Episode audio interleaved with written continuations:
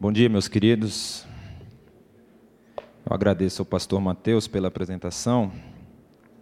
Realmente a minha família é muito rodeada de pastores e isso nunca foi para mim motivo de medo. A gente fica um pouco até nervoso assim, mas quando eu recebi o convite para falar aqui na, na terceira igreja, eu até comentei com a irmã Carmen, eu falei de novo a primeira vez que eu preguei foi no dia do pastor. E eu tinha meu pai sentado na minha frente assistindo. E a primeira vez que eu prego aqui na terceira também é no dia do pastor. E pela graça de Deus, que todos nós saímos daqui edificados. Abra sua Bíblia no Evangelho de João. O pastor me deixou bastante livre para qualquer tema que eu quisesse falar, então eu vou falar de pastor, né? É dia do pastor, mas tentando dar um, um enfoque um pouco diferente. João capítulo 10. É, é um texto que Jesus está falando aos seus discípulos. Um texto que é muito utilizado nesse segundo domingo de junho. Lerei os versículos de 1 a 5. Em verdade, em verdade vos digo: quem não entra pela porta no curral das ovelhas, mas sobe por outro lugar, é ladrão e assaltante. O que entra pela porta é o pastor das ovelhas. A este o porteiro abre, as ovelhas ouvem sua voz e ele chama as suas ovelhas uma por uma e as conduz para fora. Tendo feito sair todas as que são suas, caminha à frente delas e as ovelhas o seguem pois conhecem a sua voz. Elas não seguirão um estranho, mas fugirão dele, porque não conhecem a voz dos estranhos. Meus queridos, esse texto aqui, ele nos retrata a figura do bom pastor. Jesus Cristo, lá no verso 14, ele se auto-intitula: Eu sou o bom pastor, conheço as minhas ovelhas.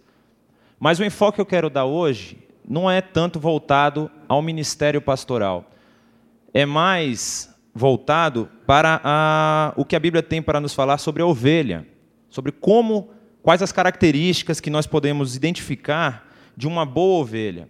Nós temos a referência em Jesus Cristo de como seria um bom pastor. Quais características nós poderíamos ver a respeito de uma boa ovelha? No verso 3 desse, desse pequeno texto, ele diz que as ovelhas ouvem a sua voz e chama pelo nome e traz as suas ovelhas para fora. Essa é a primeira característica que eu quero identificar aqui, que a boa ovelha, ela ouve a voz do seu pastor. Lucas capítulo 9, verso 35, diz o seguinte: E saiu uma nuvem, saiu da nuvem uma voz que dizia: Este é meu filho amado, a ele ouvi. Aqui o texto de Lucas está retratando aquele momento em que Jesus é transfigurado e aparece a figura de Elias e Moisés, e de, junto a Jesus estão Pedro, Tiago e João. E Pedro, que é o, o que mais falava assim, faz a sugestão: Senhor, é bom que nós estejamos aqui, vamos aqui fazer três tendas. O que, que isso representa? Fazer três tendas: uma tenda para Jesus Cristo, uma tenda para Moisés e uma tenda para Elias. Representa que na visão de Pedro, a lei representada em Moisés e os profetas, representada na figura de Elias, estavam em equivalência com Jesus Cristo. Mas logo após saem de cena Pedro e Elias, fica apenas Jesus. E aí vem a voz: Este é que vocês têm que ouvir. Então, a boa ovelha, ela sabe qual é a voz do seu pastor. Abra sua Bíblia, a gente vai correr um bocado aqui pela Bíblia. No Salmo 81, Deus está falando ao povo de Israel.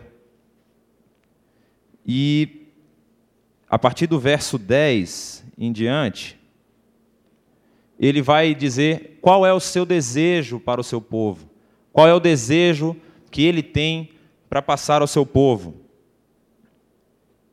Diz o seguinte a palavra de Deus: Eu sou o Senhor teu Deus que te tirei da terra do Egito. Abre bem a tua boca e te encherei. Mas o meu povo não quis ouvir a minha voz. Israel não quis, não me quis. pelo que os entreguei aos desejos dos seus corações e andaram segundo os seus próprios conselhos. Ah, se meu povo tivesse me ouvido, se Israel andasse nos meus caminhos, em breve eu abateria os seus inimigos e voltaria minha mão contra os seus adversários. Os que aborrecem ao Senhor ter-se-lhe-iam sujeitado, o tempo dele seria eterno, e eu o sustentaria com o trigo mais fino e o saciaria com o mel saído da rocha. O desejo do bom pastor é que as ovelhas ouçam a sua voz. A referência que nós, nós retiramos desse texto, ela é apresentada no Novo Testamento em Jesus Cristo. Jesus Cristo, como bom pastor, ele direciona a sua igreja, ele ensina a sua igreja, ele faz com que a sua igreja ande pelos caminhos que ele queria. Ele perde, perde não, investe três anos do seu ministério ensinando os discípulos diariamente. Ele morre, ressurge, e quando ressurreto, ele continua ensinando. Por quê? Para Jesus Cristo era muito importante que a igreja entendesse quais caminhos ela deveria seguir. O trabalho pastoral de hoje em dia não é diferente. O trabalho que foi passado a Pedro quando Jesus interage com ele e pergunta: Pedro, tu me amas? E Pedro responde: Sim, Senhor, eu te amo. Então apacenta as minhas ovelhas. É passado hoje para os nossos pastores. E o que deve fazer a ovelha? A ovelha deve ouvir a voz do pastor. No final do verso 4 do texto de João, que nós lemos, ele diz que as ovelhas seguem o pastor porque eles conhecem a voz. O que, que esse texto significa? O que, que ele tenta trazer para nós? É que Jesus aqui, ele está alertando que podem ouvir outras vozes. Podem ouvir vozes que não são exclusivamente do pastor da igreja no nosso caso, dos pastores da igreja. Mateus, verso, capítulo 7, verso 15, Jesus Cristo fala: Guardai-vos, porém, dos falsos profetas que vêm até vós vestidos como ovelhas, mas por dentro são lobos usurpadores. O alerta de Jesus aqui é muito claro. Ele está nos alertando que de dentro do próprio rebanho podem ouvir vozes, e as ovelhas podem tentar seguir outras vozes que não, não são a do seu pastor. E o que, que isso acarreta, meus irmãos? Isso acarreta que dá muito trabalho para o pastor consertar isso. O trabalho pastoral, e eu me lembro aqui de um caso específico, pastor Mateus, no domingo passado, é, antes de passar a palavra para o pastor Marcos Grava, ele fez uma oração. E nessa oração, ele pedia a Deus o seguinte: Senhor, que a nossa igreja possa ter consciência de que ela precisa ser mais útil. A cada dia que ela possa ser mais útil ao Senhor. E quando o pastor da igreja fala uma coisa dessa, só pode significar duas coisas. Uma, ou a igreja não está sendo útil o suficiente, ou o pastor já está prevenindo o trabalho pastoral muito é de prevenção. Ele fala e fala e fala de um texto que nós conhecemos há dois mil anos, pelo menos, que é a Bíblia, não somente para consertar os defeitos, mas principalmente para alertar sobre as possibilidades de defeitos. E é essa, essa questão que Jesus ressalta nesse versículo, que as ovelhas precisam saber que voz elas têm que ouvir. Como é que a gente consegue isso? A gente só consegue um convivendo com os nossos pastores, convivendo com a Bíblia, convivendo com os nossos líderes. Aí nós vamos saber por onde eles caminham. Nós teremos mais segurança. Uma pessoa que vem para a igreja e não presta atenção. Ah, o pastor falou. Mas não sabe do que, que o pastor falou. Houve uma mensagem. Não lembro direito do que, que ele falou. É necessário que nós estejamos prontos a captar, a, a, a entender aquilo que os nossos líderes tentam nos falar. Muitas falsas doutrinas têm surgido, meus irmãos. Nós estamos vivendo, talvez, eu não sei, na história da igreja sempre houve, sempre houve doutrinas que eram diferentes daquela doutrina bíblica, da doutrina que era seguida pela maioria. Mas nos últimos tempos nós temos visto coisas assim. E muita gente fica impressionada quando uma igreja prega certo tipo de coisa e ela cresce. Ela tem um crescimento astronômico, coisa assim, de um ano para o outro ela dobra o número de membros. E uma coisa que o pastor Mateus sempre me falou nas nossas conversas é o seguinte: eu prezo pela qualidade, não pela quantidade.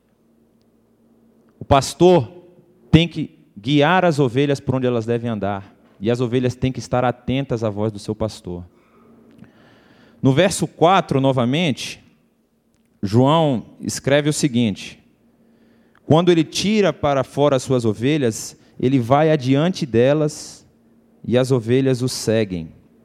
O segundo aspecto que eu quero tratar agora nessa manhã é sobre isso, que a boa ovelha ela segue os passos do seu pastor. Há uma intrínseca relação aqui nesse versículo com o trabalho pastoral de hoje e a referência que Jesus Cristo faz a ele mesmo sobre é, ele ser o pastor, o bom pastor das ovelhas. Porque o pastor, ele precisa saber por onde ele vai levar a sua igreja, por onde ele vai levar o seu rebanho. Os caminhos que Deus preparou, Efésios capítulo 2, verso 10, nos diz o seguinte: Porque somos criaturas dele, criados em Cristo Jesus para as boas obras que Deus já antes preparara para que nelas andássemos. As obras que o pastor deve guiar a sua igreja, elas estão preparadas desde a fundação do mundo. E o pastor precisa conhecer, precisa conhecer a palavra, precisa ter um relacionamento pessoal com Deus para que ele possa guiar a sua igreja por onde ela deve andar. E o que a igreja deve fazer? Ela deve seguir o seu pastor. Salmos 121. Esse eu pediria que os irmãos abrissem, porque é um salmo muito interessante. E vou dar uma explicação mais profunda sobre esse salmo. Vou ler apenas dois versículos, o primeiro e o segundo. Salmo 121, versos 1 e 2. Eleva os meus olhos para os montes, de onde me virá o socorro? O meu socorro vem do Senhor, que fez o céu e a terra. Talvez na sua Bíblia tenha um subtítulo chamado Cântico para as Subidas ou Cântico dos Degraus. O Cântico dos Degraus é um conjunto de 15 salmos, que vai do Salmo 120 ao Salmo 134. Segundo ah, comentários dos Talmudes judaicos, eles eram cânticos que eram entoados quando as pessoas estavam subindo em peregrinação para Jerusalém. Que uma vez por ano o judeu tinha que ir a Jerusalém no dia da expiação. E esse cântico eles iam cansando, eram cânticos de passagens. Aí, se você olhar no salmo anterior, também está escrito Cântico das Subidas e assim por diante. Vai até o 134. E por muito tempo eu ouvi muita gente falando sobre esse Salmo 121. Eu elevo meus olhos para, o, para os montes, de onde me virá o socorro. Um erro de, de interpretação. Porque é como se ele estivesse olhando para o monte e esperando que do monte viesse o socorro. Só que os cânticos de subida, eles retratam situações que o povo de Israel passou ou que estava passando. No caso do Salmo 121, ele retrata a vida dos campesinos lá. Imaginem vocês que o pastor das ovelhas, ele sabe que a ovelha precisa se alimentar. Isso é algo óbvio. E ele precisa levar a sua ovelha para as pastagens. E ele sabe aonde são essas pastagens. Mas o que, que ocorre? Ocorria, e o terreno lá em Israel, ele é composto também por muitas, muitos vales e montanhas. É um terreno montanhoso. E nos montes, quando ele tinha que passar por um vale, ele sabia que do outro lado havia os pastos verdejantes, onde ele precisava alimentar suas ovelhas. E ele sabia que nos montes era onde ficavam os salteadores, os ladrões. O caso do bom samaritano nos mostra isso. Ele vinha descendo de Jericó a Jerusalém e foi assaltado pelo caminho. Então, aqui, quando ele diz, eu ergo os olhos para os montes, eu elevo os olhos para os montes, ele já está antevendo o perigo. Mas o pastor sabe de onde vem o socorro. O socorro vem do Senhor, que fez os céus e a terra. Então, apesar deste salmo falar sobre uma situação muito adversa, falar de uma situação de perigo, o pastor sabe que ele deve levar as suas ovelhas para o local onde elas precisam se alimentar. Nós passamos, eu peguei já bem o final da campanha da compra da nova sede, mas eu, tenho, eu sei de histórias aí que vão mais de 10 anos de campanha. E o pessoal vendia pão e fazia não sei o quê. Quanto de resistência a liderança dessa igreja não deve ter recebido? E hoje nós pagamos a nova sede, está quitada, um terreno enorme. Por quê? Porque o pastor, ele viu, ali nós precisamos chegar. É ali que nós precisamos ir. E a igreja deve seguir o seu pastor. Gente, uma das coisas mais terríveis que existe no meio da igreja, no meio das ovelhas, é. Bom, eu vou tratar como ovelha rebelde, mas eu não sei se rebelde é o, o termo correto. É quando, por exemplo, você tem uma ideia contrária do seu pastor e você não vai ao seu pastor falar. Pastor, eu não concordei com isso. Aqui nessa igreja nós temos liberdade para não concordar com as coisas. Nós precisamos chegar na liderança e falar. Mas não, nós criamos uma situação de fundo, espalhamos muitas vezes, e, e o próprio Jesus Cristo, quando ele é acusado de expulsar os, os demônios por Beuzebu, ele fala: Uai, se Beuzebu expulsa os demônios de Satanás, o reino contra si mesmo ele não subsiste. Como é que nós vamos querer crescimento, vamos querer edificação na palavra, se nós não agimos de uma forma correta? A ovelha, ela precisa conhecer o seu pastor a tal ponto que ela sabe que se chegar para ele, ela vai receber uma resposta, mesmo que seja contrária à que ela pensa. Não necessariamente nós todos temos que pensar iguais. Só que agir por debaixo do pano é terrível. E Jeremias capítulo 7, verso 23, quando Deus está dando um sermão no povo, porque o povo abandonou o seu conselho, ele diz: Mas isto eu lhes ordenei, dizendo: Dai ouvidos à minha voz, e eu serei o vosso Deus, e vós sereis o meu povo, e andai em todo o caminho que eu vos mandar, para que vos vá bem. Se nós quisermos ser bem-sucedidos nessa vida, se nós quisermos ter prazer, se nós quisermos eh, edificação, se nós quisermos ter uma vida baseada no Espírito, nós devemos seguir os passos do nosso pastor por onde ele for. Se é ali que o pastor está dizendo que a igreja deve caminhar, é ali que nós devemos ir. Colossenses 2,6 fala um termo que Paulo fala para os colossenses, como pois recebestes o Senhor Jesus Cristo, assim também andai nele. O relacionamento do pastor com Jesus Cristo é intenso. E a igreja precisa depositar a sua confiança na mão do pastor. Muitas vezes a gente pode pensar, não, mas o pastor pode estar errado. Ou então, muito pior, dizer, não, eu não concordo. Aconteceu na igreja de Corinto, quando Paulo manda a sua primeira epístola e ele orienta: o que, que vocês estão dizendo? Que uns são de Paulo, outros são de Apolo, outros são de Jesus. Ou seja, aqueles que falavam que era de Jesus, eles já estavam dizendo: Eu não obedeço ninguém aqui na terra, eu só obedeço a Jesus Cristo. Só que foi Deus quem instituiu pastores Jeremias capítulo 23, o que é que diz? E vos levantarei pastores que as apacentem. Jeremias 23, 4. Deus instituiu, não é coisa humana. Pastoreio é coisa de Deus. Ele sabe que a igreja precisa ser orientada para ela não se desviar. E muitas vezes nós ficamos. Não, não concordo muito com a ideia de um pastor. Eu posso seguir minha Bíblia sozinho. Não é isso que a Bíblia nos fala. A Bíblia trata lá em Salmos, como nós lemos, Deus falando, eu queria lhes apacentar. Aí depois passamos a João, Jesus Cristo falando, eu sou o bom pastor. E Jesus Cristo passa isso a Pedro: Pedro, apacenta as minhas ovelhas. E de Pedro segue, Paulo, quando fala a Timóteo, ele orienta: Timóteo, você tem que apacentar o rebanho. Isso não é instituição humana, meus irmãos. Nós devemos muito obedecer aos nossos pastores. Nós devemos seguir. Se o pastor está orientando que nós devemos ir por um caminho, é por lá que nós devemos ir.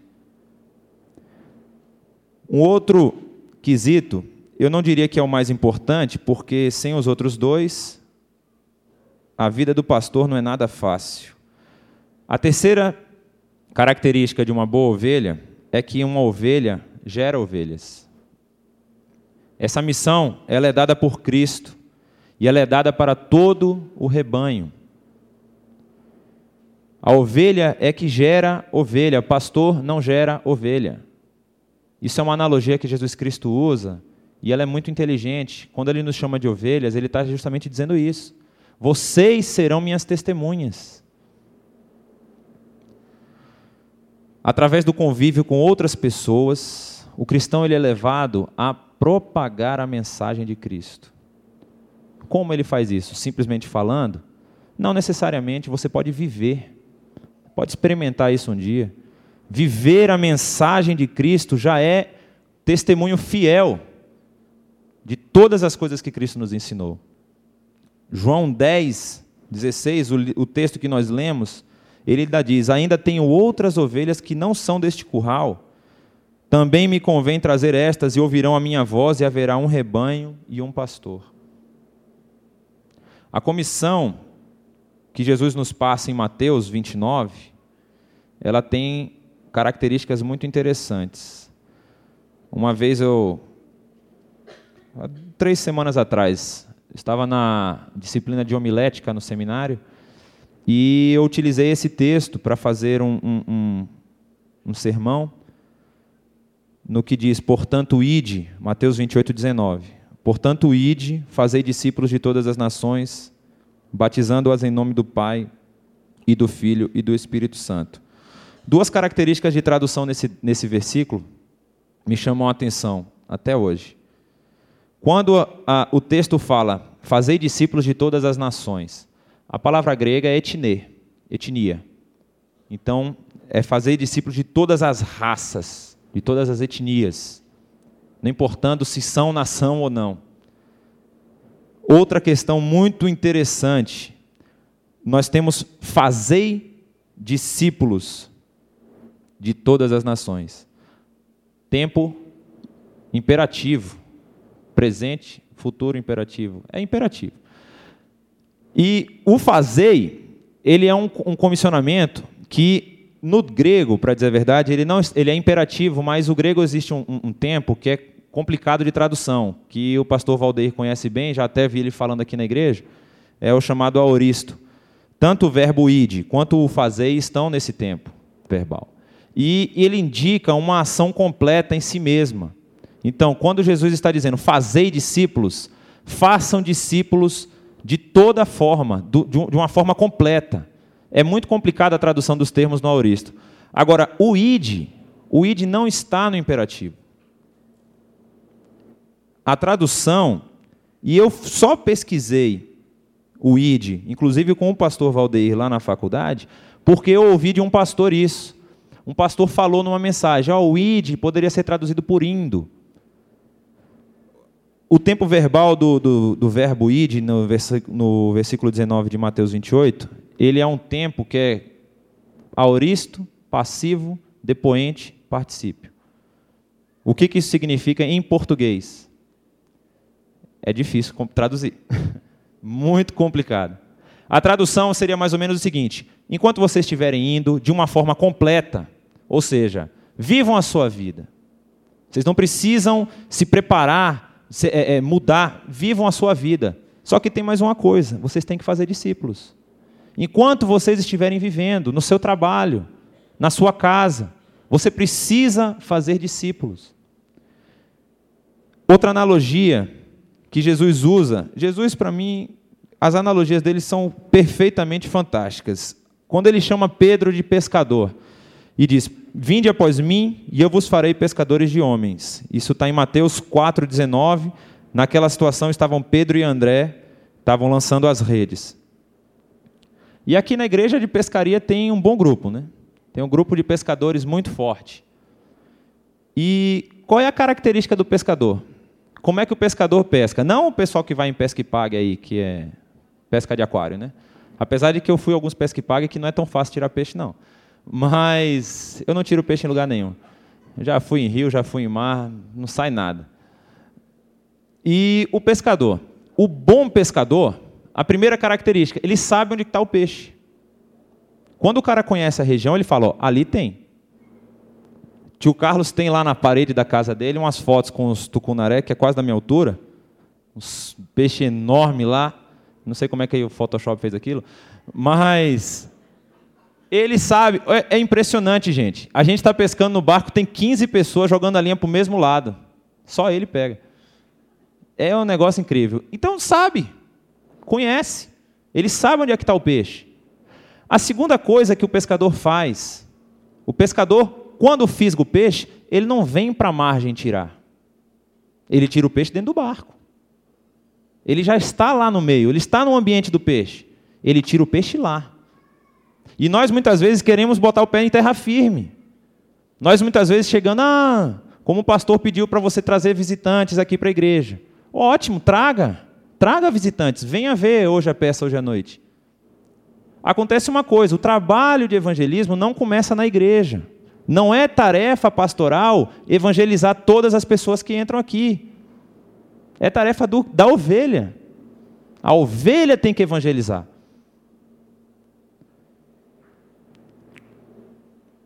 O nosso mar é o mundo. Nós precisamos entender isso. Nenhum desses eventos, Trans Bahia, Trans Chapada Diamantina, Trans Rio Grande do Norte, Junta de Missões Mundiais, mandando missionário para todo mundo, nenhum deles nos exime da responsabilidade de fazermos discípulos. É uma responsabilidade pessoal. O comissionamento foi pessoal. Jesus passou para todos os que estavam ouvindo. E essa é uma característica que nós precisamos desenvolver. Principalmente porque quando Paulo vira para Timóteo, na segunda carta que faz a Timóteo, no capítulo 4, ele diz o seguinte: Conjuro-te, pois, diante de Deus e do Senhor Jesus Cristo, que há de julgar vivos e mortos na sua vinda e no seu reino, que pregues a palavra, instes a tempo e fora de tempo, contestes, repreendas, exortes com toda a longanimidade e doutrina. Isso é a tarefa pastoral. O pastor precisa pregar a palavra, exortar, contestar as falsas doutrinas, repreender quando for necessário, exortar com toda longanimidade. E ele precisa estar fundamentado numa doutrina segura. Só isso aí, o pastor já tem trabalho demais se ele ainda tiver que fazer aquilo que nós podemos fazer, é difícil achar um pastor que aguente. A ovelha precisa saber que ela precisa seguir o seu pastor. A ovelha precisa saber que ela precisa reconhecer a voz do seu pastor.